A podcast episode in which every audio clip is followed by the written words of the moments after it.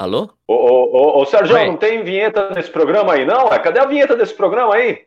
Ei, peraí, peraí.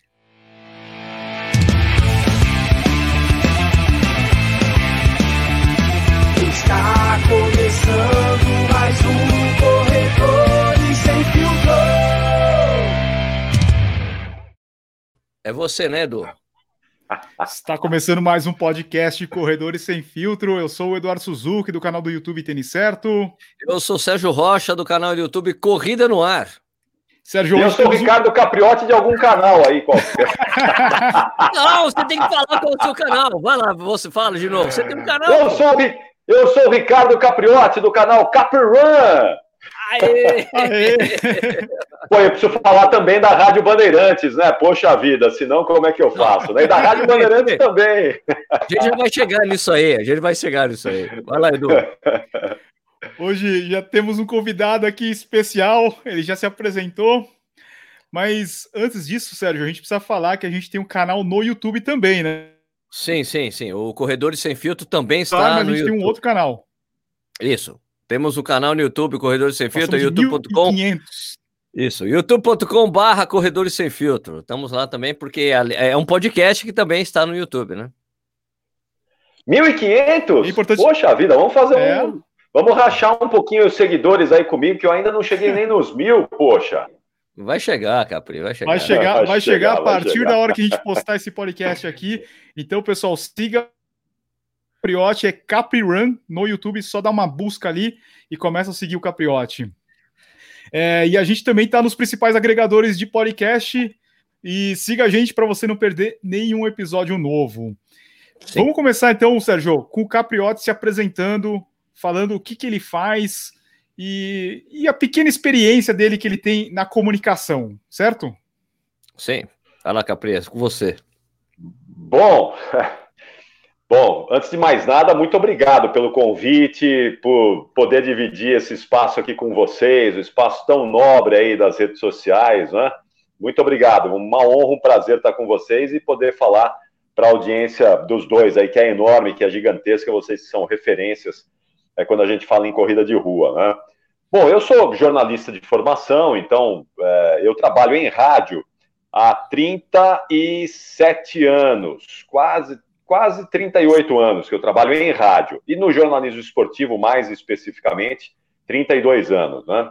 E nesse tempo aí, nesses 32 anos, eu acabei descobrindo no meio do meu trabalho como jornalista esportivo a corrida de rua.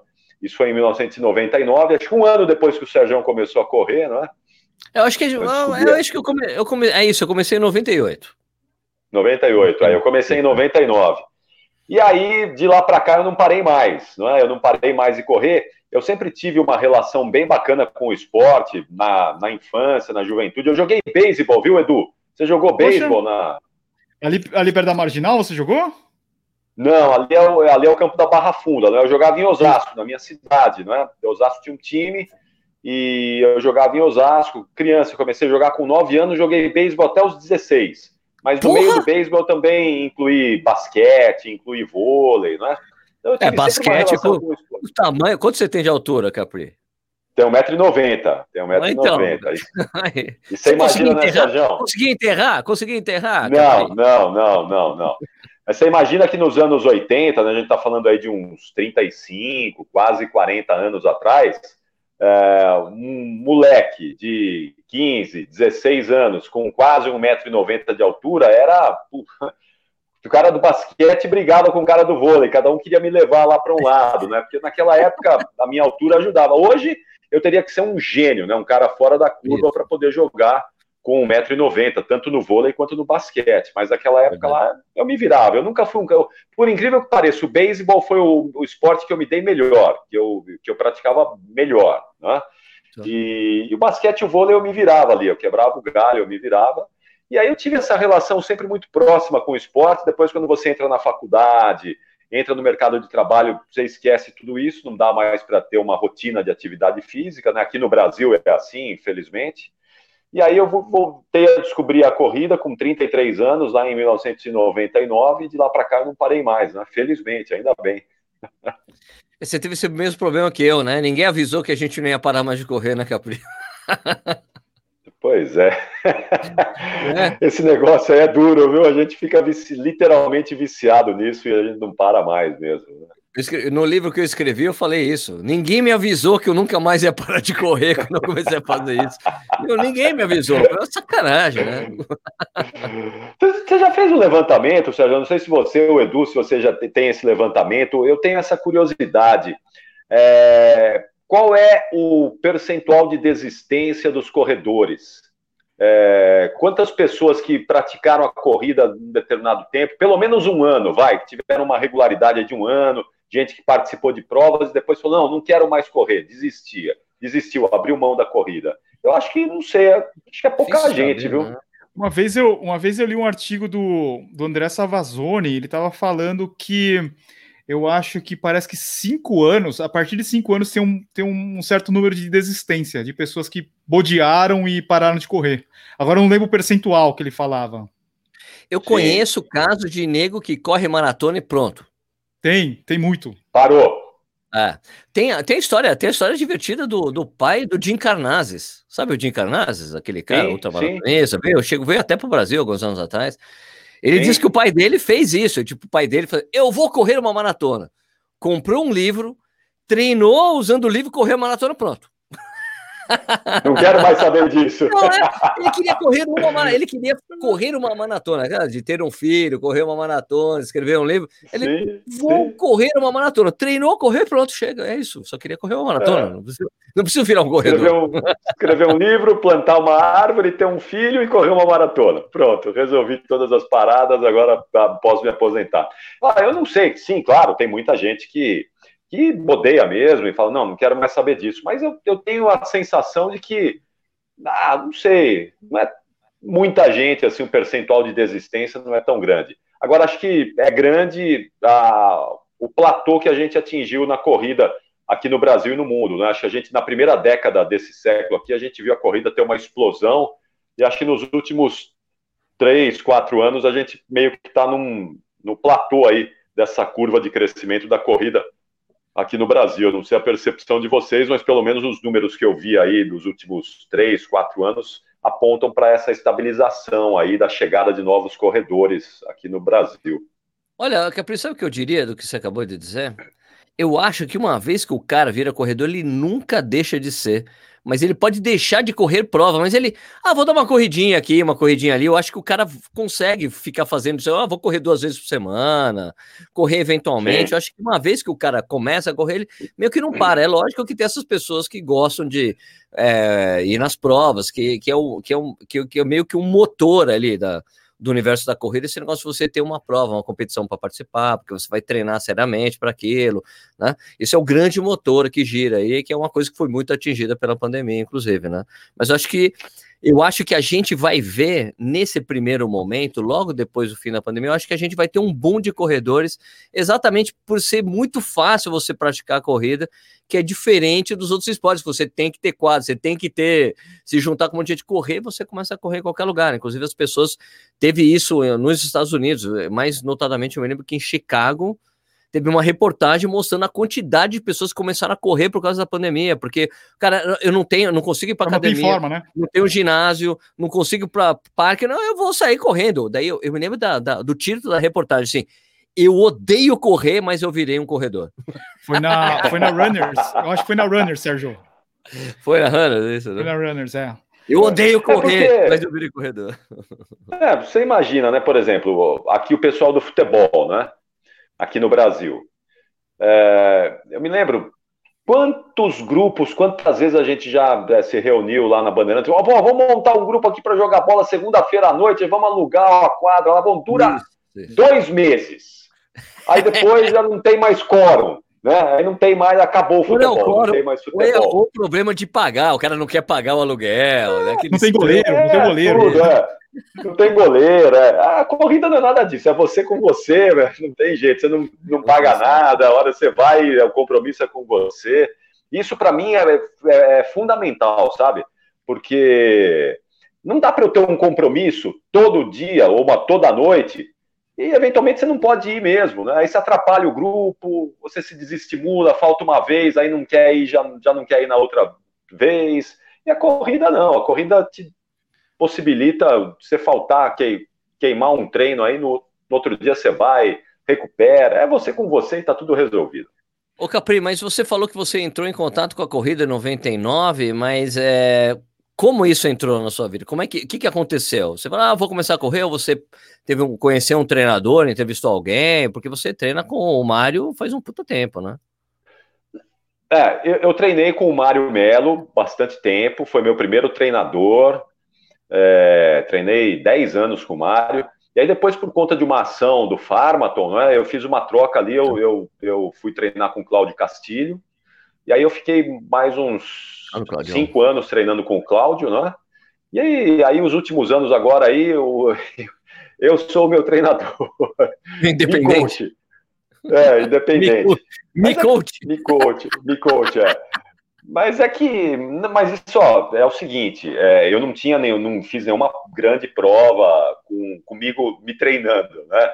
Eu fiz no máximo que eu fiz foi uma meia maratona é, com o meu autotreinamento. Por incrível que pareça, eu fiz bons tempos viu, com os meus treinos ali, mas eu tenho uma perfeita noção de que se, por exemplo, eu, for correr uma outra maratona, né? Eu quero correr uma outra maratona, não sei quando agora é, não dá para eu fazer os meus treinos. Eu não tenho essa capacidade, né? até uma meia maratona eu consigo ali é, montar os meus treinos, fazer a minha rotina de treinos, mas acima disso eu não. Aí já envolve um pouco mais de ciência, envolve um pouco mais de conhecimento técnico e eu não tenho conhecimento para isso, né? É, então o Mário foi o meu, o meu primeiro treinador. Opa, tá chegando um cafezinho aqui, obrigado. Obrigado. Vocês estão tomando um cafezinho? Está tomando cerveja? É, claro. Ó, eu vou tomar um cafezinho, me desculpa aqui, Sérgio. Ó, mas então. E aí o que aconteceu? É, em 1999, eu estava mudando de função, eu estava deixando de ser repórter e passando para o estúdio, para ancorar os programas lá na Rádio Bandeirantes. E vida de repórter, repórter esportivo principalmente, você não tem rotina, não é? Porque você viaja muito, cobre seleção, vai vai ter jogo fora de São Paulo, você vai para o jogo, não tem horário, cobre treino, é uma loucura. Eu não tinha rotina, então eu não conseguia fazer nada como repórter. Quando eu mudei a função, me sobrou um tempo ali, me sobrou um tempinho para eu poder fazer qualquer coisa. E como eu tinha problema de varizes é, hereditário, e isso piorou muito por conta de eu ficar muito tempo em pé, acompanhando o treino dos times, é, na hora do jogo, atrás do gol, eu ficava muito tempo em pé, nossa, eu sentia muitas dores nas pernas por causa das varizes. Aí eu operei em 99 as varizes, e eu falei para o médico, escuta, eu não quero mais ter esse problema, né? o que, que eu faço aí para não, não ter mais varizes?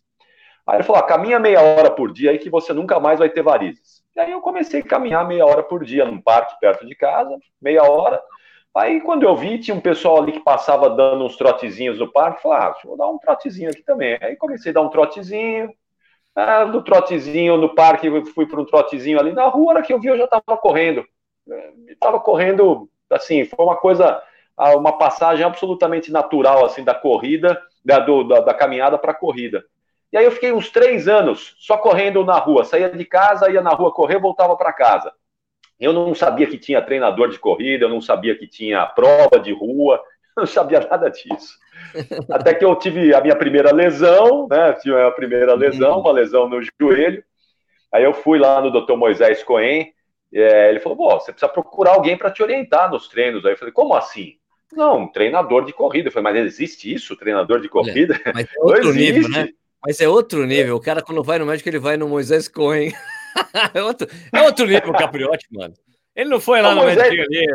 no... no... Eu, eu conheço o Moisés do futebol, né? Claro. Eu conheço claro, Moisés do futebol, porque o Moisés é, ele operou sempre muito jogador de futebol, né? Claro. Eu conhe... era, o, era o cara que eu conhecia, foi o primeiro cara que me veio à cabeça, assim, né? Eu tô com dor no joelho, que, que médico eu vou procurar? Moisés Cohen, que opera os caras do futebol aí, eu conheço ele, né? Aí eu fui lá e ele me falou isso, né? Falou, pô, você precisa procurar alguém para te orientar. Eu falei, mas tem, tem.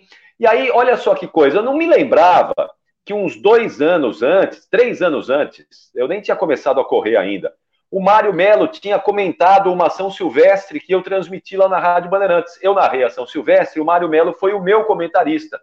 E ele me deu um bonezinho da assessoria dele. Aí eu me lembrei daquilo, falei, puxa, olha o Mário Melo. Ele falou isso, aí eu liguei para o Mário e comecei a treinar com o Mário. Ah, que interessante. Você sabe qual foi, sabe qual, quem foi quase o meu primeiro treinador? É. Foi o Mário Sérgio, velho, porque eu comecei a correr e o meu, o, o, o eu trabalhava na editora Dávila, que fazia a revista Brava, a revista República, né? Sim, o, sim. E o dono da editora, o Felipe Dávila, era casado com a Ana, filha do, do, do Diniz, né? E, ah. e quando eu comecei a correr, eu comentei alguma coisa, ele ficou sabendo que eu tava correndo, e ele falou, ele foi, começou a me dar algumas dicas, porque ele já tinha corrido duas vezes em Nova York. Né? É. E, e, essa minha paixão por. Não paixão, por essa minha vontade de correr em Nova York vem dele, que ele falou: um, você tem que correr a maratona de Nova York um dia, Serginho. Você tem que correr, Serginho. Né? E outra coisa que eu aprendi com ele, ó, entra nas maratonas para treinar para maratona, faz um longo de 30, de 36, na maratona de São Paulo, por exemplo. Então, isso veio dele. Né? E, que legal. E daí o dono, o, o, o diretor de redação, que era o Felipe Carelli, ele tinha começado a treinar também naquela época, e ele começou a treinar com o Mário Sérgio. E daí eu falei, pô, então eu quero comer. Eu já tava correndo, tava correndo direitinho. Eu tinha feito a primeira prova de 6 km que eu fiz, eu fiz em 30 minutos, né? 5 para 1, redondinho e tal. Daí eu falei, ah, vou correr. Daí eu ah, vou. Daí eu conversei. Daí o, o Felipe, o, desculpe, o Paulo Carelli, não, Paulo Carelli é da. Paulo é da, da Iguana. Wagner, Wagner Carelli, é porque eu sempre confundo por causa do Zoe, porque eu tinha o sobrenome igual. O Wagner Carelli casou.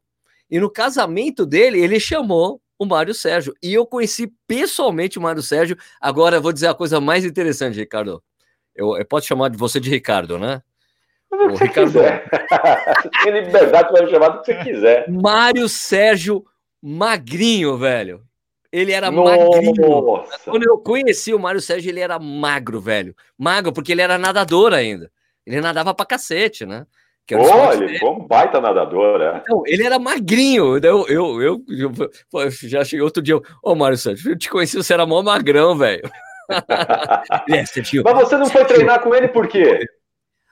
Ah, porque teve aquela coisa, não, olha, a gente passa umas planilhas, vamos conversar, já sei mais ou menos como é que você quer. Daí eu acabei não começando a treinar com ele, porque é aquela aquela coisa, né? De eu sou curioso, comecei a ler um monte de coisa, falei, quer saber uma coisa? Eu vou treinar com ninguém, não. Eu vou comecei a pegar umas coisas que eu via na internet, treinava algumas coisas, peguei um conhecimento e só depois, mais pra frente, quando eu falei, ah, eu vou, vou quero correr uma meia maratona. Ah, aí sim, agora eu quero um treinador. Eu já tava, tinha mudado de editora, trabalhava na Isto É, na Isto É Gente, na época, e o dono, o, o filho do dono da, da Isto É, ele fazia corrida de aventura e treinava com Aulus da Forn One. Então a Forn One, a One tinha parceria com a editora. Então a primeira assessoria esportiva que eu, que eu treinei foi a Forn One. Não o foi o Aulus. O Aulus é o. Ah, não, não, foi, o Aulus. Não foi o Aulus que me passava treino. Era, era, era outro treinador. Como é que era o nome do cara? Júlio, alguma coisa assim. Mas você treinou não, com o Vanderlei também, né, Serginho? Ah, sim, treinei com o Vanderlei uns seis anos. Vanderlei, todos os meus melhores tempos são com o Vanderlei e, a, e o jeito e, e, o problema assim, o, o, problema que eu tenho com os, os novos com os treinadores que eu vou treinar depois, eu fico fazendo adaptações dos treinos deles para colocar as coisas que eu gostava de fazer com o Vanderlei. Então, por exemplo, o Vanderlei treinei... é o... Diga, Não, desculpa. Diga. Assim, o, o, por exemplo, o, fui treinar com o Marcos Paulo, né? Não treino mais com o Marcos Paulo, né? É, mas daí ele passou lá a planilha, tinha lá quatro dias de treinamento, né? Quatro dias eu falei, ó, Marcão, é o seguinte, esses dois dias que você tá botando dia off aí, eu vou, vou rodar, cara. Vou rodar. Ele, não, Serginho, não pode, porque você tem que descansar. Não, mas fica tranquilo, vou rodar leve, leve mesmo. Mas eu falei, eu preciso rodar. E de preferência eu prefiro correr sete dias na semana mesmo. Ele, não, mas, não, mas sabe o que é, Marcão? Eu gosto de fazer exercício todo dia. Mesmo que seja para rodar, fazer uma rodagem muito lenta de 30 minutos, eu faço. Mas eu prefiro correr todo dia. É, não, tá bom, eu sei que você não vai fazer merda. Esse é, é o Marcão, né? e, essa, é, e essa é a escola Vanderlei de Oliveira, né? O Vanderlei corre todo dia, né? Ah, eu gosto muito do Vanderlei. Meus melhores tempos foram todos com ele, cara, até hoje. Não bati Sim. nenhum recorde. O, o Vanderlei, que é o rei de Nova York, né, Serginho? Você nunca, nunca te instigou para ir para Nova York com ele? Ah, por, não, porque quando eu comecei a treinar com ele, ele já não estava mais nesse lance de Nova York. Ah. Já tinha passado, ele já ele estava na época assim que ele nunca mais vou correr maratona. mas é isso, cara. Mas, eu, mas eu com, com o Vanderlei foi com o Vanderlei eu cheguei a fazer 105, 110 quilômetros por semana, tal. É, muito bom, muito bom. Ô, Edu, ó, você tá treinando com quem, Edu? Me fala aí. Eu treino, eu treino com o Marcos Paulo, já, o quê? Dois anos? Eu treinava com o tá, César mas... antes, né, na, na MPR, e depois eu voltei, e depois de meio ano, eu voltei com o Marcos Paulo. Eu parei de treinar Legal. com o Marcos Paulo, sabe por quê, ô, Capri? Eu falei para ele, cara, eu não consigo te ajudar. Eu falei, meu, eu quero te ajudar de alguma maneira. Se eu não posso te ajudar, eu não quero mais treinar com você. Tipo assim, porque como eu tenho. Como corrida no ar, eu posso ajudar treinadores, como eu já ajudei bastante o Marcelo Camargo, o Marcelo Camargo que hoje, poxa, Sim. tem uma puta turma gigante é, um, é, um, é, uma coisa que o canal pode ajudar. Eu falei, daí o ano passado mesmo, porque assim, eu, eu comecei a treinar com o Marcos Paulo por causa da parceria que eu tinha com a Adidas. Quando acabou a parceria com a Adidas, eu falei, Marcão, olha, fica à vontade, hein? Essa parceria que eu, essa coisa de você me treinar é porque tinha parceria com a Adidas, ah, então você fica à vontade, tá, cara? Fica tranquilo. Ele, não, não, não, eu vou continuar treinando, vai tomar no pip, né? Vou continuar treinando, é, Marcão. Ah, tá bom. Aí eu falei, tá, Daí deu um tempo e falei, Marcão, a gente precisa fazer alguma coisa. Você tá me treinando de graça. Eu não quero treinar de graça com você, porque eu não uso sua camiseta, eu uso do Corrida no Ar, não tem como, sabe? Quero te ajudar, meu. É. Dá, faz alguma coisa, dá um desconto. Dá, dá, dá, Ele, não, vamos ver tal. Daí, nada. Daí depois eu falei com o César, Cezinha, não dá, cara. Eu não quero fazer nada de graça, eu quero fazer alguma coisa em troca. Vamos fazer alguma. Não, vamos pensar em alguma coisa, vamos pensar nos conteúdos que a gente pode fazer junto. Eu, tá bom, vamos pensar. Daí, nada. Daí chegou no início desse ano, Marcão, ó, vim pedir divórcio para você, porque eu quero ajudar, eu quero poder ajudar alguém. Daí eu comecei a treinar com, com um amigo meu lá do, do Sul, né, o Clayton Lenz, né, da, da Galgos, né, que é um cara super competente. A gente começou, começamos a treinar, pum, pandemia, né? Puta, falei, cara, Ei, pode esperar cara, agora, até ter prova, né, fica à vontade. Então. Eu vou contar uma coisa aqui, que duas pessoas me contaram, eu acho que, viu, Edu? Eu acho que uhum. o. Não sei se o Serginho vai ficar bravo comigo, mas eu vou contar, porque. Você vai falar contaram... que eu sou careca? Você vai falar que eu sou careca? não, não vou falar que você é careca, não, mas eu vou contar aqui. É porque você não gosta que falem. É por isso. As duas eu? pessoas me falaram que você não gosta que fala, mas eu vou contar aqui. Eu conversei com o Marcelo, o Marcelo Camargo, e o Marcelo tem um carinho enorme por você. Ele falou: oh, o Sérgio Rocha me ajudou muito, muito, mas ele não gosta que eu que, que fala tal, mas ele me ajudou demais. Então ele tem um carinho muito grande por você. E o outro que não gosta que fala também que você ajudou muito ele, mas ele me contou, eu vou contar então, porque você não gosta, é o Daniel Chaves. O Daniel também me falou, ó, o Sérgio não gosta que eu falo, mas eu, ele foi o cara que me ajudou bastante. Então é isso. Vocês fiquem sabendo que o Sérgio Rocha ajuda muita gente e não gosta que falem que ele ajuda, tá bom? É isso, tá dito. É, é verdade, eu peço para não falar. não peço para não falar. Mas eu conto, eu entrego. Eu entrego, porque você sabe o que é? A gente vive num mundo em que é, cada um está pensando em si. Eu não sei se depois da pandemia isso vai melhorar, né? Mas cada um pensa em si, não está nem aí para os outros, né? Então, quando a gente tem alguém que tem gestos nobres, bonitos, e você é um cara que, eu sei disso, você é um cara que tem esse desprendimento, você está sempre pronto para ajudar, sempre pronto para colaborar. E eu sou testemunha disso. Eu lancei o meu canal aí no, no, no YouTube, o Sérgio já me mandou dicas, já dividiu. Fui encher o saco do campeão. Que é, fazer pô, encher, não.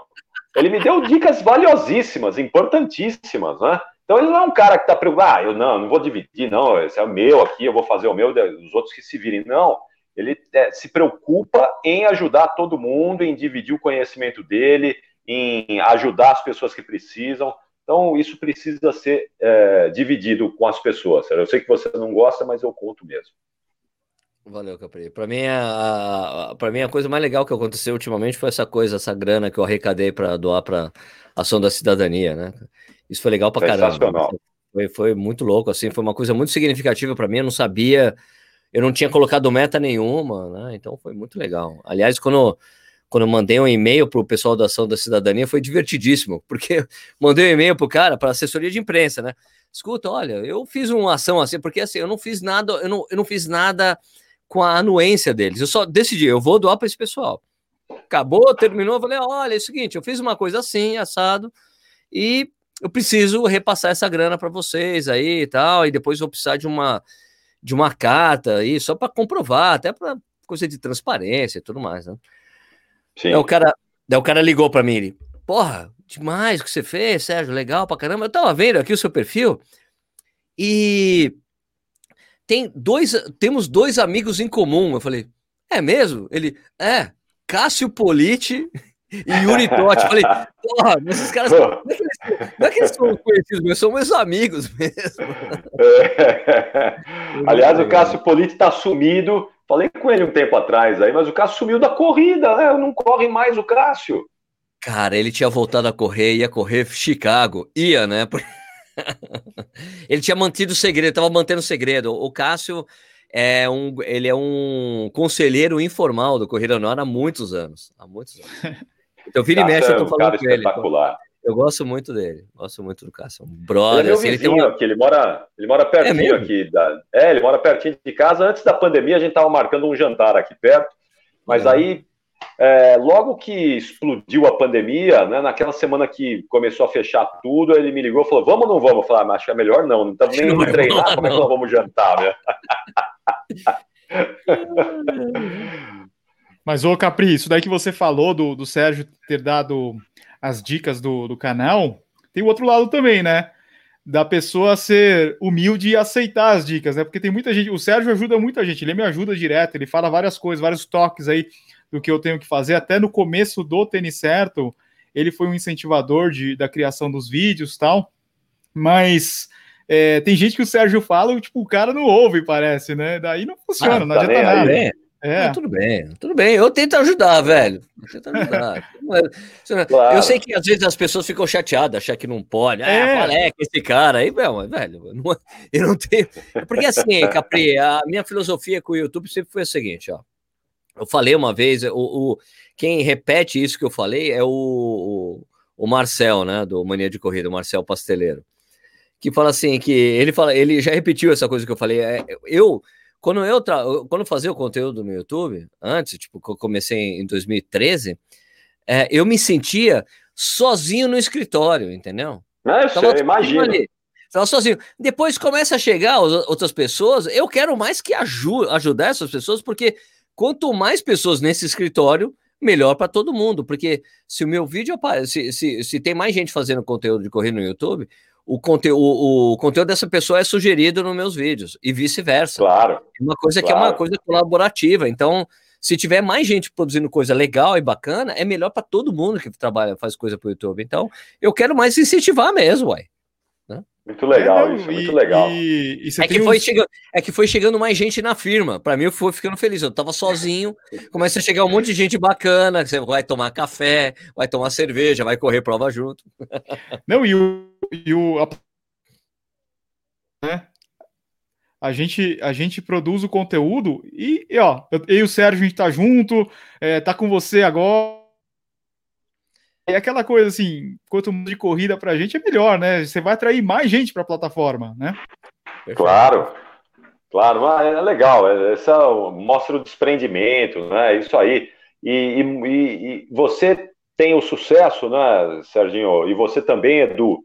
Eu acho que são dois canais. O Sérgio nem se fala, é o principal canal de corrida do Brasil, e o Edu tá ali também muito próximo, né? Mostra isso, né? Que é, você não precisa ser mesquinho, né? Você não precisa ser mesquinho para ter sucesso, para crescer. Você pode ser um cara é, que divide todo o conhecimento, que divide tudo com os outros e tem espaço para todo mundo, inclusive para você que comanda isso tudo aí, né? Corrida, quando a gente fala em corrida em redes sociais, o primeiro nome que vem à mente de todo mundo é o seu, né? Então é isso, é muito legal, muito bacana isso.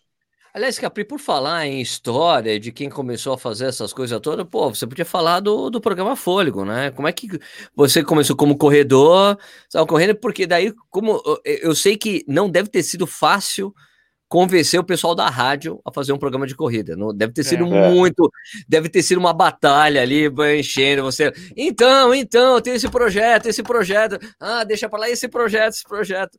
Deve ter sido muito difícil. Conta pra gente aí como é que foi criar o programa Fôlego dentro da Rádio Bandeirantes.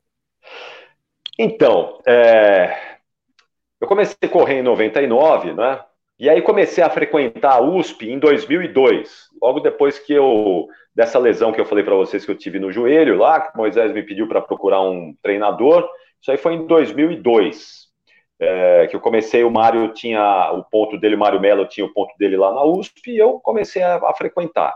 Em 2002, na USP, né, tinha ali um volume bom de gente, de corredores, né, de assessorias, mas nada comparado ao que a gente tem hoje, não é? Ou tinha, pelo menos, né, até antes da pandemia.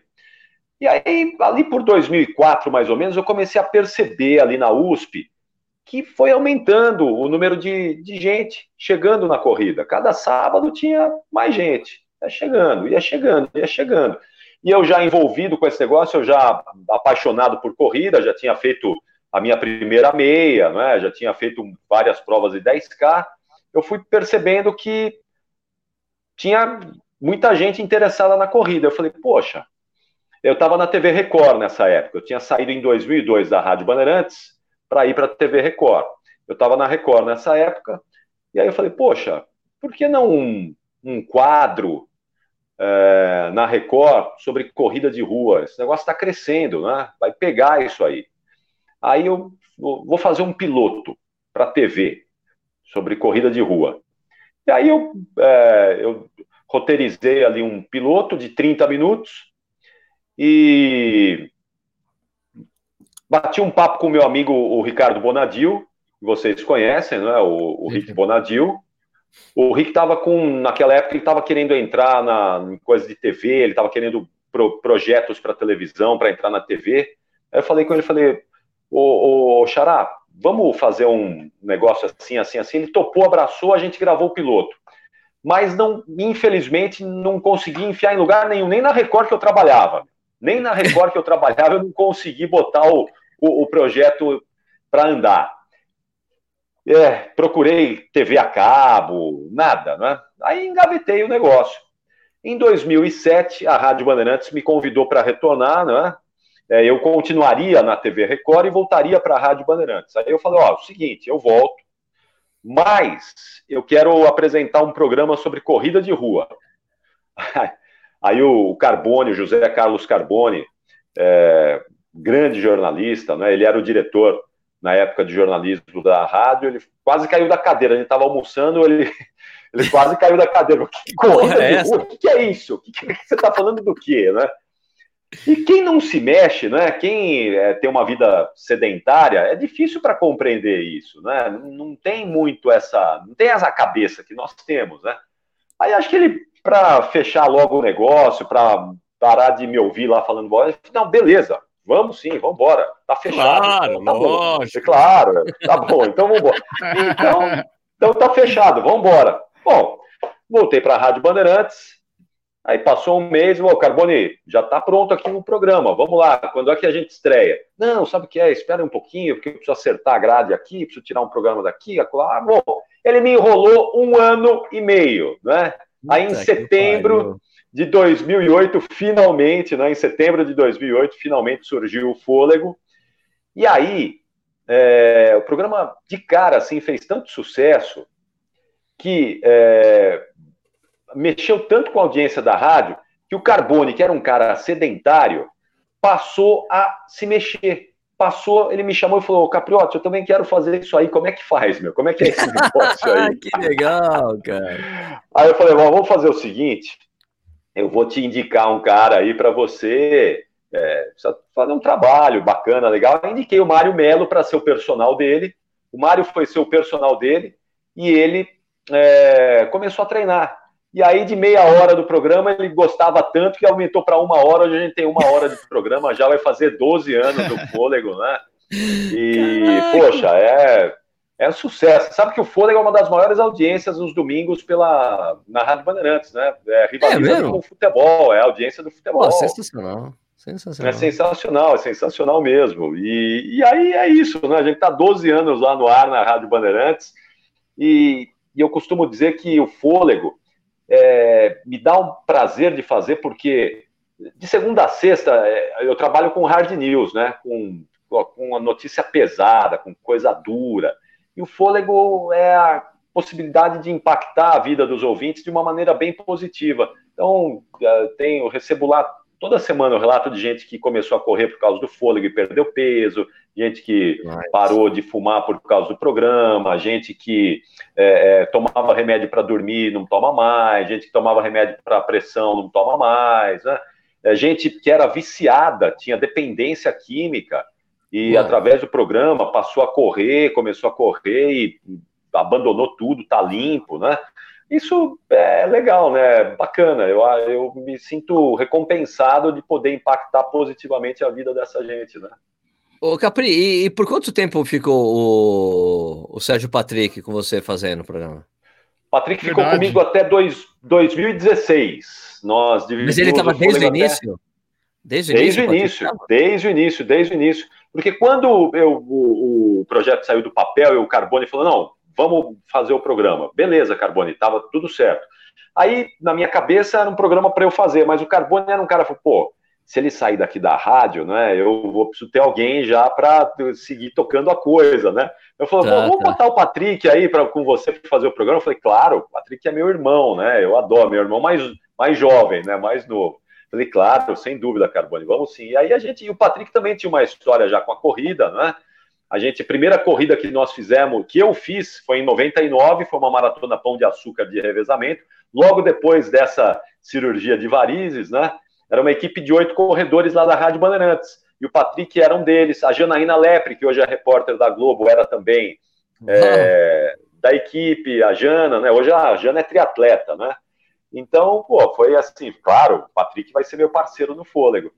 E aí, quando ele saiu da rádio, eu perdi a parceria, infelizmente, né? Porque a gente, acho que a gente fazia uma dupla bem legal. Era programa. bem legal a dobradinha, era, era né? Bem divertido, era bem é. divertido. É. Bem entrosado, assim, né? Em 2014, Muito. em 2014, quando eu fui correr a meia de Nova York, eu fui correr com o Patrick, a gente tomou cerveja logo depois, foi sensacional. foi um dos foi um dos melhores momentos em Nova York, foi isso, de correr com o Sérgio Patrick em Nova York e depois tomar uma cerveja artesanal, velho, a gente fica trocando é. ideia, é. demais. E daí eu fui saber que o que eu imaginava era totalmente verdade aquele topete é porque ele fazia cover de Elvis Presley mesmo. É isso mesmo, é isso mesmo, cover de Elvis Presley. Ó, acho que você e o Patrick são os caras que eu conheço que mais gostam de cerveja. Impressionante. Porque ele também gosta de cerveja. Vocês dois. Os dois, o Patrick também é um cervejeiro de primeira.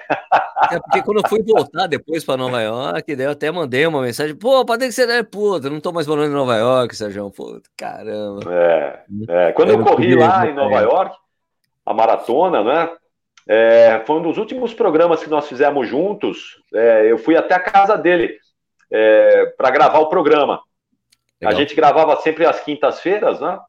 E, e, eu fui até a casa dele, a gente gravou o programa de lá. Foi um dos últimos programas que nós fizemos juntos.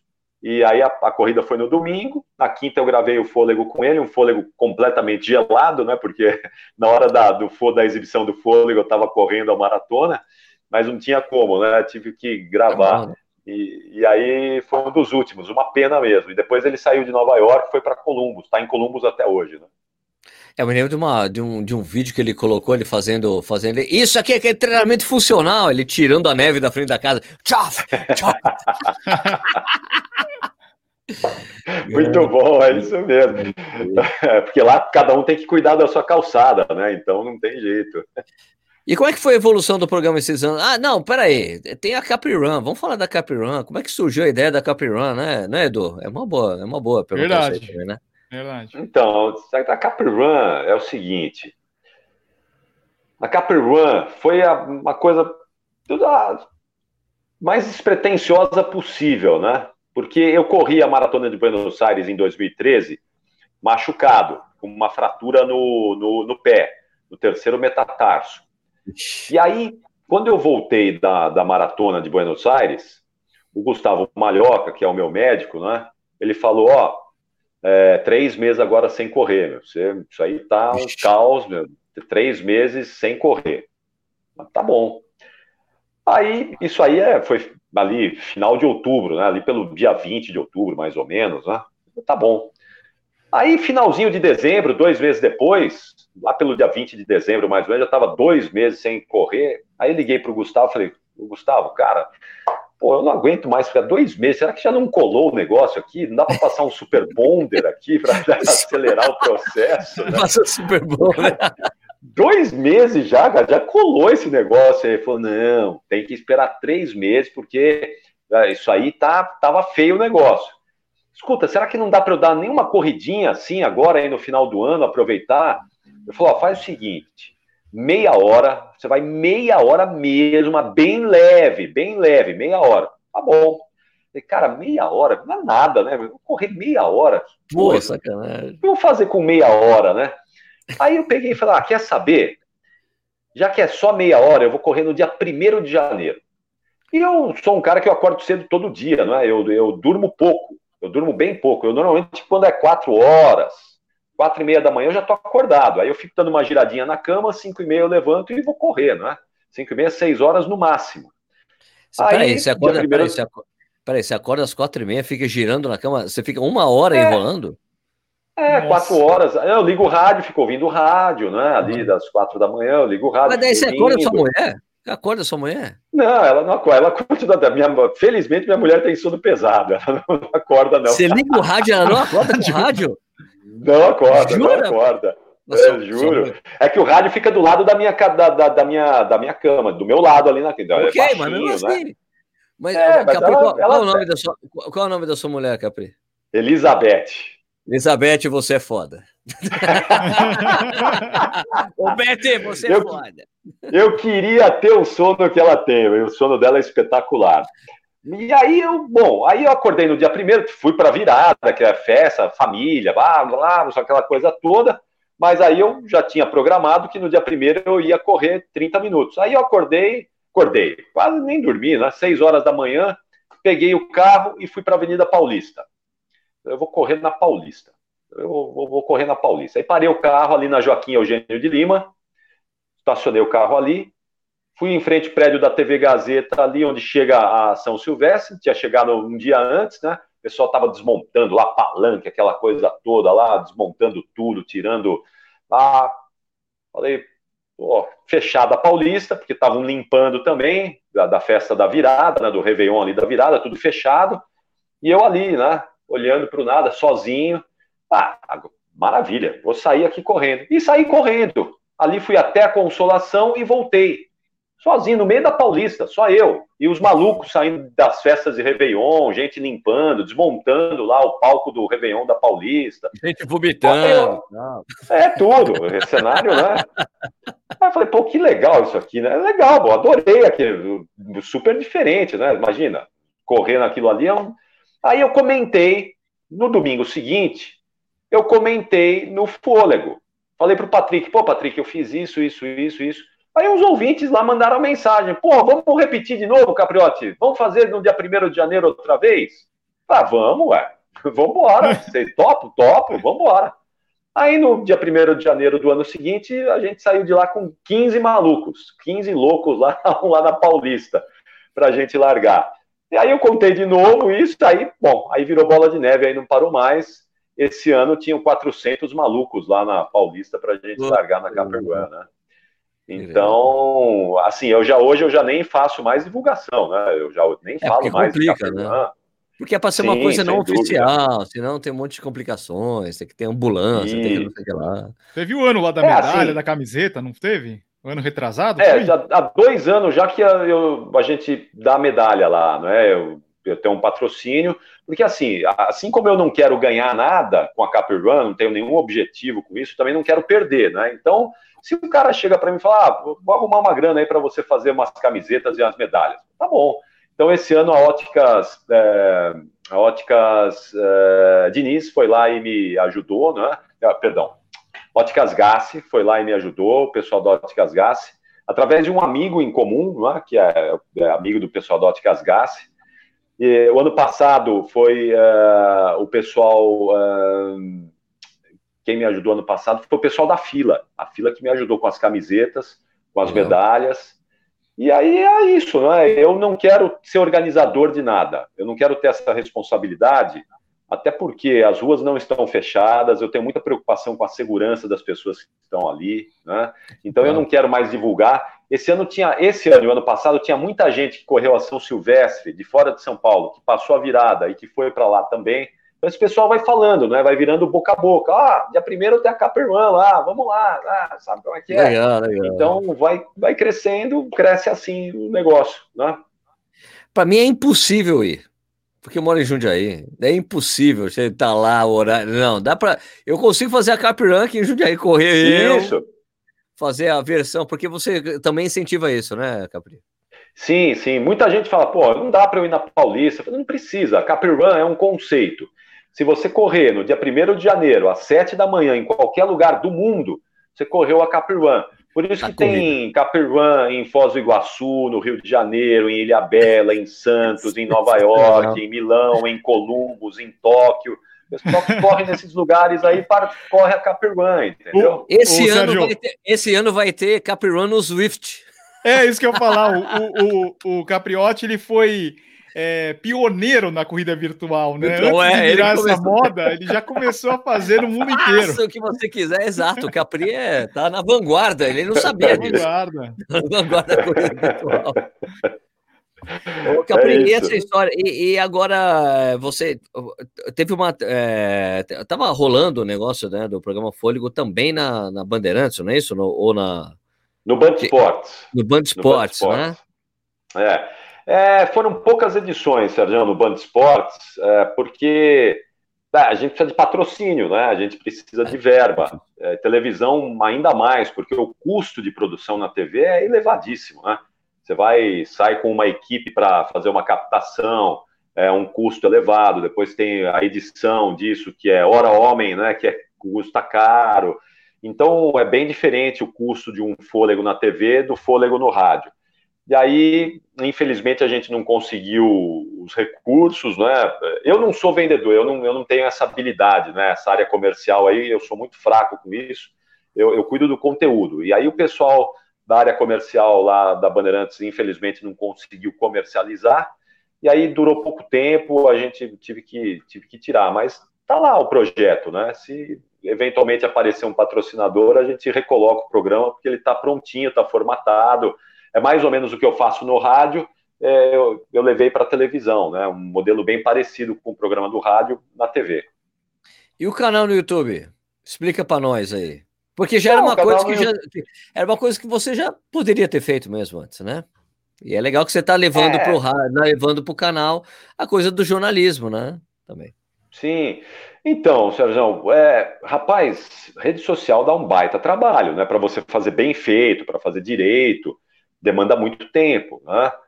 E, poxa, não é o meu trabalho, meu trabalho é na Bandeirantes, é onde, de onde vem o meu salário. Então, é claro que eu preciso dedicar a minha atenção toda para a Bandeirantes. E a Bandeirantes me toma bastante tempo.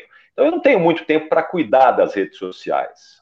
É... E aí, minha filha sempre me falava, pai, você precisa ter um canal no YouTube. Porque no trabalho dela, ela cuida lá também um pouquinho das redes sociais da empresa, né? Então, ela, eu te ajudo, não, vamos lá que eu te dou uma ajuda. Lá no trabalho, o pessoal, muita gente lá é, lançou canal também no YouTube, o Bernardo Ramos. E ele ficava, ó, oh, Capriote, você precisa ter um canal no YouTube, você tem um canal no YouTube. Todo mundo tá, me todo falando, mundo né? Meu, o pessoal de futebol ah, tá indo direto. Né, Nossa né, senhora, cresceu direto, demais é, os canais de futebol. Exatamente. E aí eu falei, ah, então tá bom, vai, vamos fazer um canal no YouTube. E, e aí eu, de maneira bem despretensiosa, assim, eu, eu lancei o canal. E tá aí, né? Enfim, é uma maneira que eu tenho de falar um pouquinho, é uma conversa, né? É, acho que o, o, que eu penso em fazer no, no YouTube é ter uma conversa com as pessoas, um pouquinho do que eu faço lá no Fôlego, bater um papo, ter uma conversa, porque é, vocês já têm, vocês já fazem com brilhantismo, né? É, muita coisa no YouTube com capacidade total. E eu acho que eu tenho que fazer uma coisa um pouco diferente, mas baseado naquilo que eu faço lá no Fôlego, que é um bate-papo, que é uma conversa com os ouvintes e, no caso aqui, com os internautas. Então a ideia é essa, né? É, todas as minhas redes sociais começaram sempre de maneira muito despretensiosa e aí foram crescendo. No Twitter eu tenho quase 60 mil seguidores, no Instagram eu tenho quase 15 mil. Vai crescendo aos pouquinhos e eu não, não ligo muito para essa coisa assim, ah, puxa, preciso fazer crescer esse negócio, preciso dar, bombar. Eu não tenho essa, essa pretensão. A minha pretensão é poder dividir com as pessoas que gostam desse conteúdo um pouquinho do que eu faço, né? Falar alguma coisa, Edu? Não, eu acho assim que é, talvez o, o, vocês que vêm da, da TV e do rádio tenha essa pegada de news que o YouTube está gostando muito, né? De, de, notícia. E todos esses canais que, que o Sérgio falou, de futebol, de, de esportes, que começaram agora na quarentena, eles cresceram muito rápido, porque o YouTube acabou sugerindo eles na capa, nos trends, por isso que eles, eles tiveram um crescimento assim absurdo, muito mais rápido do que qualquer outro tipo de canal. Porque todo sim, mundo estava querendo se informar e está cansado de ver um formato tipo. Você pega, você pega os canais assim é, esportivos de, da TV a cabo, os caras estavam tipo criando notícias que o cara já está cansado, ficou o dia inteiro lá em loop, né? A notícia, Enquanto no YouTube ele só assistia o que ele queria, um negócio de 10 minutos bem mais rápido, né? E esses canais acabaram crescendo, Exato. eu acho que é interessante.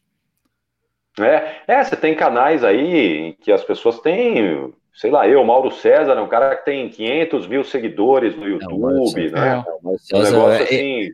É legal porque ele, tem uma, ele é muito contundente. Eu, eu, gosto dele porque ele é contundente mesmo. É, é, exatamente. E você sabe que é impressionante, né? Ele dá uma, outro dia ele, ele retweetou um tweet meu lá do, do meu canal no YouTube. É impressionante o engajamento do, do público dele, assim, né? Percebe claramente que. É, o pessoal ah, gosta é... muito de xingar eu, Mauro, também. também tem isso. Você tem isso, né? Mas ele fez uma. ter muitos seguidores. Só que ele tem uma coisa muito legal, que ele que é difícil você ver, principalmente no Twitter, né? Ele cavuca o hater. Então, um cara que, tipo, faz, não é uma crítica construtiva, é um cara que fala uns absurdos para ele, ele vai lá ver que é o cara, e ele fala, ele chega, oi, empresa tal, você que contar que esse cara trabalha aí, né? Você vai deixar esse cara falar assim comigo mesmo? É. Nossa, velho. Meu, Imagina o cara, né? Não, ele já foi demitido por causa disso. É, Agora é, você vai pensar direito antes de você sair batendo nos outros. Olha o que pode acontecer. Se o dono da empresa é flamenguista ainda, né? Ele gosta do Mauro, pô, acabou, já era, né? é isso mesmo. Mas você sabe que eu, no, no Twitter, né? No Twitter, eu, eu, diferentemente do Mauro, eu aprendi que eu me dou melhor quando eu não vou para o confronto com o povo, porque você ah, nunca certo. ganha. Você não consegue fazer o cara é. mudar a, a, opinião dele, o pensamento dele. Então eu coloco lá um tweet, não é? Ah, se o cara me xinga, eu excluo, eu bloqueio. Ah, se o cara é, baixa o nível, eu nem respondo. É a melhor coisa que eu, eu descobri, porque eu não perco tempo, eu não me desgasto e deixa a pessoa lá falando sozinha, porque ali é um canal, não é? O Twitter é uma coisa. Eu não uso o Twitter como uma plataforma de debate. Eu uso o Twitter como uma plataforma de opinião. Quem quiser me acompanhar tem todo o direito de me acompanhar ali. E se quiser discordar da opinião e baixar o nível, eu bloqueio e tá tudo certo. Cara, o povo do futebol sofre, velho. Essa coisa de xingamento, nossa. Uma vez eu tô conversando com, com, com, com o Serginho, o Serginho Xavier. Eu falei, cara, como é que você aguenta, velho? Porque realmente ele. Ah, existe a mágica do silenciar. Você coloca silenciar, aquele cara fica gritando e você não vê o que ele tá. Ninguém vê o que ele tá escrevendo. Então, se silencia, o cara pode ficar te xingando, você nem vê. Ninguém vê o que ele faz. E eu aprendi também essa coisa, assim como você faz, assim eu também faço nas minhas mídias, muito na verdade, minha mulher sempre falou isso, ó, não responde, deixa a pessoa, porque eu acho que quando quando, a, quando o cara é um hater, assim, ou coisa assim, é como o cara acender uma fogueira. Se você responde, você jogou álcool na fogueira. A fogueira é. cresce. Se você não responde, a fogueira apaga, morre. É. Né? Então é assim que eu E penso. o cara nunca, esse cara, Serginho, nunca ele vai assim, ah, puxa, sabe? Verdade, você sabe que você tem razão, eu não tinha pensado Jamais. por esse lado. não, o cara tá na, na, dele ali, e a dele acabou, é ele, é, é ele, e você não vale nada. Então eu aprendi que nunca, não adianta você tentar argumentar com essas pessoas, porque eles não admitem que estão errados. Então, para que você vai perder tempo para quê? é isso aí mesmo. Ô, ô, Capri, mas aí você, quais, quais, o, o que, que tem de novo aí? Você, tem algum projeto que você tem montado aí para coisa de corrida? Alguma coisa ah, que você ah. vai, você pode dizer para gente aqui, de antemão, assim, em off? em off, pode dizer aí para gente, a gente não conta para ninguém. ah, eu queria voltar a correr uma maratona, mas hum, a gente nunca sabe, né? Quando é que nós vamos voltar a correr é, inicialmente, né? Você sabe que hoje eu coloquei um, um vídeo lá no, no, no YouTube, né? Exatamente falando, porque 70, 80 dias atrás a gente estava nessa discussão aí de, poxa, será que pode ir para a rua? Não pode. Pode ir para a rua? Não pode. Pode ir para a rua? Não pode. E agora a discussão voltou, né? Já pode ir para a rua? Já pode voltar para a rua? Então a gente está discutindo se pode voltar para a rua, nem se vai ter prova, não vai ter prova. Então, eu não sei, eu gostaria de correr uma maratona no ano que vem. Né? Não sei se vai ter, quando, como, né? É, essa é a minha, a minha meta na corrida. É o que eu tenho, assim, de mais é, de segredo para dividir com vocês. O maior segredo, porque correr uma maratona no que vem. Mas você tinha, alguma... você tinha planejado é. alguma prova esse ano que foi adiada, Capricho? Você tinha pensado em alguma coisa? Então, eu queria correr uma maratona esse ano, mas não tinha planejado nenhuma. Assim, não tinha colocado nenhuma no radar. Eu gostaria de correr. Eu estava pensando em ir a Porto Alegre, né, para correr a maratona de Porto Alegre. Mas aí eu comecei o ano meio treinando mal ali, com uma dorzinha é, incomodando ali no joelho. Eu falei, acho que não vai dar, será que vai? Bom, se não der Porto Alegre, eu jogo para Floripa. Floripa é agosto, ganho mais dois meses. Estava ali começando a, a, pensar nisso, né? É, ia ter que ser uma maratona aqui no Brasil, porque o dólar estava explodindo também. Não vai dar. Também tem isso. Não vai dar para ir para fora, né? E aí, bom, aí veio a pandemia e aí acabou tudo, né? Aí acabou todos os meus planejamentos. Não, pior que hoje, o dia que a gente está gravando, hoje é dia 4 de junho, né? A meia de Cardiff foi cancelada hoje, né? A de Cardiff ia acontecer no dia 4 de outubro, mesmo dia da Maratona de Londres, adiada para o dia 4 de outubro. Cardiff fica na Grã-Bretanha, para quem não conhece, né? Tem uma, é uma cidade é. meio que universitária. Então, cara, tá ficando mais complicado. Hoje também foram adiadas duas provas lá no, em Santa Catarina, que já era previsto mesmo, né? Meia de Chapecó ah. e de Camboriú, né? De, não, Camboriú não é. Como é que é? Fica ali do lado de Blumenau, pertinho? Foi Chapecó. Não, Foi Camboriú. Chapecó né? que se postou. Ah, não, Chapecó Camboriú. Camboriú. Camboriú, Camboriú Camboriú. É, as duas. Mas você sabe, o Serginho, Serginho Edu, é, eu acho que não vai vir da Europa a retomada, eu acho que vai vir da Ásia, que é onde tudo começou. Quer dizer, a Ásia está num estágio ainda à frente da Europa. Então, eu acho que a gente vai ter que olhar para a Ásia, lá, sei lá, eu, Japão, Coreia, é, Taiwan, talvez desses lugares aí a gente vai ter a noção de quando a coisa vai começar a entrar nos eixos na Europa. O campeonato enfim. japonês volta, não volta com público? Sem é público, o primeiro, né? Sem público. Sem público. Não, com o público. Vai ser, acho que, o primeiro campeonato a voltar com o público, se eu não me engano. Quando isso? Não, não vi essa notícia, não. não no leste europeu, no leste europeu, você já tem os países lá fazendo com público, né? Ah, mas aí é mas... aquele dos, dos presidentes malucos também, não é? É, da Eslovênia lá, aquela. Isso, dos caras doidão, mais... dos doidão. É, exatamente. Então, ali você já tem. Ó, oh, o Rio de Janeiro está falando que o mês que vem vai ter estádio com um terço do público. Isso é brincadeira, né? Brother, brother. Olha o jeito, hoje a gente tá gravando esse podcast, não deu nem 10 horas da manhã, nem foi divulgado o número de pessoas que morreram nas últimas 24 horas até agora. Né? É. Então, acho que a gente, acho que reabrir, quando a gente tá no pico, o problema é que se a gente tivesse feito realmente isolamento, do jeito que era para ter sido feito desde o início, a gente estaria reabrindo como a Europa, devagarzinho, fazendo as coisas. Só que, cara, a gente tá reabrindo no pico do negócio, velho. Né? Então, é. eu acho assim, eu acho que para gente, assim, pra gente ter noção da gente poder correr as provas como nós a conhecemos, é quando tiver torcida no estádio mesmo. Quando as torcidas voltarem para os estádios, os grandes campeonatos, estádio cheio, a gente sabe que vai poder ter prova. Né? É. Aliás, o, o, o Silvio Boia, do canal Quilometragem, divulgou hoje o, o, protocolo que o pessoal do Rio de Janeiro, dos organizadores do Rio de Janeiro, apresentaram para o poder público. Para voltar a fazer eventos. Mas só aquele, aquele protocolo que. Por que, que eu vou correr uma prova que tem tanta restrição que eu não vou poder nem. Claro. Não, vai, não vão dar nem medalha para mim direito, não vou poder ver a premiação, não vai ter assessoria. Por que, que eu vou fazer um treino de luxo se eu posso correr em qualquer lugar, pagar para chegar e ter uma largada por ondas com todo mundo dois metros de distância um do outro, aquelas coisas super complexas, né?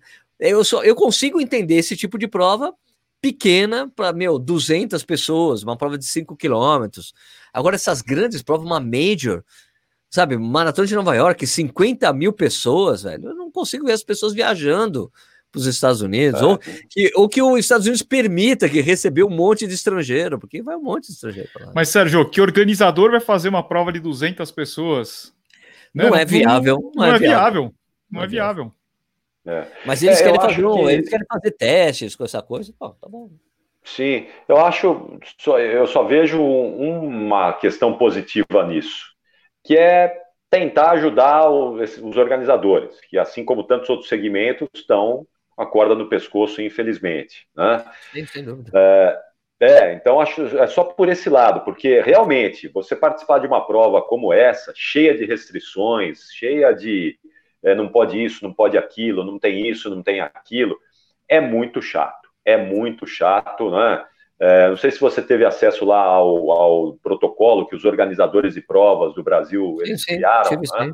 Então você viu quanta coisa, quanta restrição tem ali, é chato demais, né?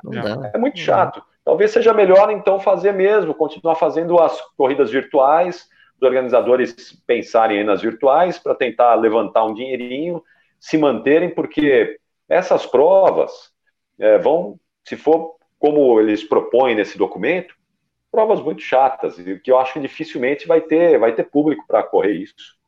Concordo, concordo. Eu acho que o foco tem que ser esse. E eu acho que também você tem que. Eu, eu, eu participei de uma, de uma live com o pessoal do Ticket Agora, que me chamaram para falar das provas virtuais. Eu acho que uma coisa essencial para o organizador que ficou durante tanto tempo criando a prova com super carinho, criou, a prova ficou tradicional, né? Por exemplo, Maratona de São Paulo, é, ou pra, outras provas nesse, sabe, como a Maratona do Rio de Janeiro, você tem que preservar a marca fazendo as provas virtuais da marca para você preservar. Agora, por exemplo, vou dar um exemplo que eu acabei de abrir aqui. Né? Sabe quantas pessoas estão inscritas na Conrads Virtual? A Conrads Virtual que você tem, você escolhe 5, 10, 21, 45 e 90 quilômetros. Tem 14 mil pessoas inscritas nessa prova. Caramba! Virtual. Eu acabei, eu acabei de tomar um susto, porque até a última vez que eu tinha visto eram 8 mil. Tem 14 mil pessoas. Vai, vai, eu acho que vai ultrapassar daqui a pouco o número de pessoas que realmente correm a prova física. Sim. Né?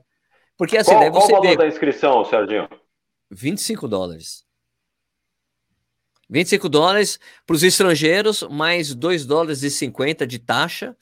Eu estou inscrito, eu vou correr a ultra de 21 quilômetros. Eu vi que você postou aí a inscrição, eu vi. Aí você vai correr na esteira, não é? Vou correr na esteira, claro. É o que eu tenho corrido. Eu não tenho corrido na rua, não. Só tenho corrido na esteira. E daí tá entregue, cara. Eu acho assim, você tem que preservar esses grandes nomes. A, a New York Road Runners já faz a maratona virtual de Nova York há dois anos. Né? Então você tem que. É um jeito de você preservar, de você dar caixa, você dar, sobre, dar sobrevida para o organizador. Acho que uma, coisa, uma forma de te ajudar é você manter as provas tradicionais, criar, ou criar também uma coisa que eu acho que a Maratona do Rio de Janeiro pretende fazer, a X3M também, é de você criar desafios que, que vão preceder a prova. Se a prova física for acontecer, não for não acontecer que preceda a prova virtual, entendeu? Porque, cara, senão os caras não tem como. O, meu temor é que quando acabar tudo isso aí, a gente não tenha mais organizador de prova no Brasil. Quem vai organizar a prova? Né? É. Porque a gente ainda não sabe quando vai ter uma vacina, que a gente vai estar todo mundo imunizado, que a gente vai poder, por exemplo, chegar, ir numa prova, encontrar com os amigos e abraçar os amigos, cara. Que é o que a gente faz. Né? Porra, e aí? É. Pá, aquele abraço. Porra, velho. É isso que a gente quer, né? Voltar ao normal. É, e, e te, acho que depois da vacina, não é? Quando a vacina chegar e esse vírus desaparecer, sumir, acho que a gente vai ter também um outro entendimento na questão da saúde, da higiene, né? Acho que alguma lição nesse sentido vai ficar, né? É, acho que todo mundo uso... aprendeu a lavar a mão direito agora. É, lavar a mão, o uso de máscara, é, as coisas que você é, leva para dentro da sua casa, né? Às vezes você, você, pô, você levava coisa para dentro da sua casa suja demais. Hoje você para e pensa, como é que eu botava isso dentro de casa? Não limpava isso aqui, não é? Então acho que nesse sentido, não sei Acho que a gente vai continuar abraçando, mas talvez não com tanto entusiasmo como não antes. vai ter Não vai ter mais aquele, aquele doner lá que a gente comia em Berlim, que o cara pegava o dinheiro, já fazia, doner. pegava o pão com a mesma mão. é, dogão, né, o dogão que o, é, os padrões, os padrões, é, os padrões de higiene. Eu, eu fico imaginando aquele sanduíche, aquele, pernil, aquele sanduíche de pernil que eu, que, o pernil que eu comia lá perto do estado do Corinthians. Itaquerão. É, Sensacional, aquele sanduíche maravilhoso. Eu acho que a gente vai voltar a comer tudo do mesmo jeito. Ah, depois de um tempo esquece. Né? Você vai até esquecer, vai estar. Tá... Brasileiro tem essa capacidade, né? Capri, então fala aí, chega, estamos chegando ao final aqui, fala aí pra gente como as pessoas escutam o Fôlego, né, na rádio, como é que as pessoas podem te encontrar nas mídias sociais, o seu canal no YouTube, faz o seu, o seu merchan, por favor. Ah, boa, Serginho, muito obrigado. Bom, é o seguinte, ó. YouTube, no meu canal no YouTube é o youtube.com/barra CapriRun, tudo junto, CapriRun. Tá lá o meu canal no YouTube. Você sabe que eu, quando é, algum, alguém lá da, da Bandeirantes entra numa rede social, né? Eu costumo, eu, eu vou pro ar e eu costumo brincar, né? Então o último foi o Zaidan, a entrar no Twitter. E aí eu, eu, eu, eu vou para o ar e, e, digo o seguinte: então é o seguinte, vou desafiar vocês aí, hein? O Zaidan tem 5 mil seguidores no Twitter. Se chegar a 7 mil aqui, eu vou bater palma para vocês. Aí os ouvintes ficam malucos, aí né, vai subindo o, o número de inscritos na hora. Seu negócio sensacional, é, é muito louco, né? É, então eu vou fazer o, o seguinte desafio aqui, Serginho. Ó, se chegar a mil inscritos, no YouTube, no meu YouTube, mil inscritos, eu vou te mandar uma camiseta da Caperwan para você sortear aí para quem você quiser. Pô, legal, fechado, fechadíssimo. Então, para você também, Edu, você sorteia no seu canal também, para quem você quiser. Fechado, fechado, fechado, Tem que chegar a mil inscritos no YouTube, hein? Se não, eu tenho acho que quase 700. Calma aí, vamos colocar o tempo, né? Tem que colocar o tempo, né, Sérgio? Tá, YouTube. Quando é que vai aí ao ar? Vai amanhã, vai amanhã, né? amanhã, é. sexta-feira. Oh, 24 horas no ar, vai. Vamos incentivar 24 horas para chegar, 24 horas para chegar a mil inscritos. Aí eu vou mandar a camiseta para vocês. É youtube.com barra Caprirun, né? Capri, Caprirun. É Caprirun, como diria a minha. Ah, eu vou correr a Caprirun esse ano, hein? Não, eu vou correr a Caprirun. É Capirum, não, é Capirum, Capirum. Capirum, Capirum, pode ficar à vontade. Então, estou lá, youtube.com.br Capirum. É bom, Twitter e Instagram, Ricapriotti, R-I Capriotti, arroba Ricapriotti. E o Facebook, Ricardo Capriotti. E na Rádio Bandeirantes, todos os dias, do meio-dia a uma, os donos da bola, eu e o Neto estamos lá falando de futebol. E nos finais de semana, nas transmissões esportivas e no Fôlego, todo domingo, 8 e meia da manhã, das 8 e meia às 9 e meia, tem o Fôlego para falar bastante de corrida de rua nas ondas do rádio. Domingo, sabe quem eu vou entrevistar no Fôlego? Doutor Sérgio Maurício, diretamente do Rio de Janeiro. Olha lá. Puta, que participou da minha live ontem. do ontem? É, é, é mesmo? É, Sérgio, ele é ótimo, Sérgio, excelente. Ele é ótimo. Ele é muito bom, muito bom. Se alguém tiver alguma dúvida aí sobre máscara, que é o, todo mundo está com dúvida sobre máscara para correr na rua agora, né? Ou também é, dúvidas sobre o momento de correr aí, e dorzinhas, né? Dor, tem gente que ficou com dor aí de fazer exercício em casa, o Sérgio Maurício vai explicar o que é está acontecendo aí. Domingo, 8 e meia da manhã, Rádio Bandeirantes, dá para ouvir em FM 90.9 aqui em São Paulo. Quem está fora de São Paulo, é só baixar o app Band Rádios e ouvir lá através do app Band Rádios, a Rádio Bandeirantes. Tá com novo logo, nova, novo design, né? Isso, mudou a programação. É isso, a, gente, a, gente, estreou essa semana uma nova programação, né? Eu estava eu tava dividindo é, lá na, na Bandeirantes jornalismo geral e esporte, né? E aí, desde segunda-feira que eu voltei a ser exclusivo do esporte, deixei o meu programa da tarde lá que eu apresentava, o jornal que eu apresentava, e voltei só para o esporte. A gente estreou essa programação na segunda e acho que vai ser bem legal. Uma programação aí com muita gente da TV, a gente está num processo de integração é, das empresas do grupo. Então, tem muita gente da TV agora na rádio também, além do Datena, o filho dele, o Joel Datena, o Nelson Gomes, é, tem todo o pessoal da TV lá, a Lana Kanner para estar tá com a gente também. Enfim, é uma, um processo de integração bacana que a gente está fazendo lá. Bem legal. Então é isso aí, né, Sérgio? É isso aí, Edu. Chegamos ao final do nosso episódio aqui do Corredores Sem Filtro. Sigam a gente nas, nos principais agregadores de podcast e também siga a gente aqui. Vamos chegar a quanto? 2 mil a gente, né, Sérgio? Tem que chegar em 2 mil também esse canal, pelo amor de Deus. Mas aí, ó, faz o seguinte, bota aí o desafio para vocês que eu mando mais uma camiseta aí para vocês. Pronto. Beleza, sorteio. Daí você sorteia uma camiseta para quem está escutando aqui e vendo o Corredor Sem Filtro. Beleza. Isso, sabe, é o Capri, sabe qual que é o problema meio do Sérgio? A gente não fala nos nossos canais da a gente. Esquece, a gente esquece de fazer a, a propaganda do nosso podcast. Gente, eu Pô, fazia, caramba. mas daí não, a gente esqueci de falar que tinha o canal no YouTube. É, a gente é esquece. é muito. É, mas a gente sempre tá fazendo aqui, o podcast tá rolando. Ele sempre acontece. Boa. Ó, oh, por favor, sigam os dois aí, né? Corredores Sem Filtro. Que isso, vamos chegar a 2 mil assinantes aí no canal. Poxa vida. Valeu, Capri. Pô, sempre bom bater papo com vocês aí, sensacional, viu? Obrigado pela gentileza, pelo convite. Eu adoro vocês dois, vocês sabem disso, né? Dois amigos queridos aí. E estamos juntos aí, vamos juntos aí, vamos superar rapidamente esse coronavírus e vamos nos encontrar pessoalmente em breve, se Deus quiser. É isso Beleza. aí. Valeu, pessoal. Uma ótima semana para todo mundo. Até semana que vem. Abraço. Abraço a todos, hein? End Broadcast. End Broadcast.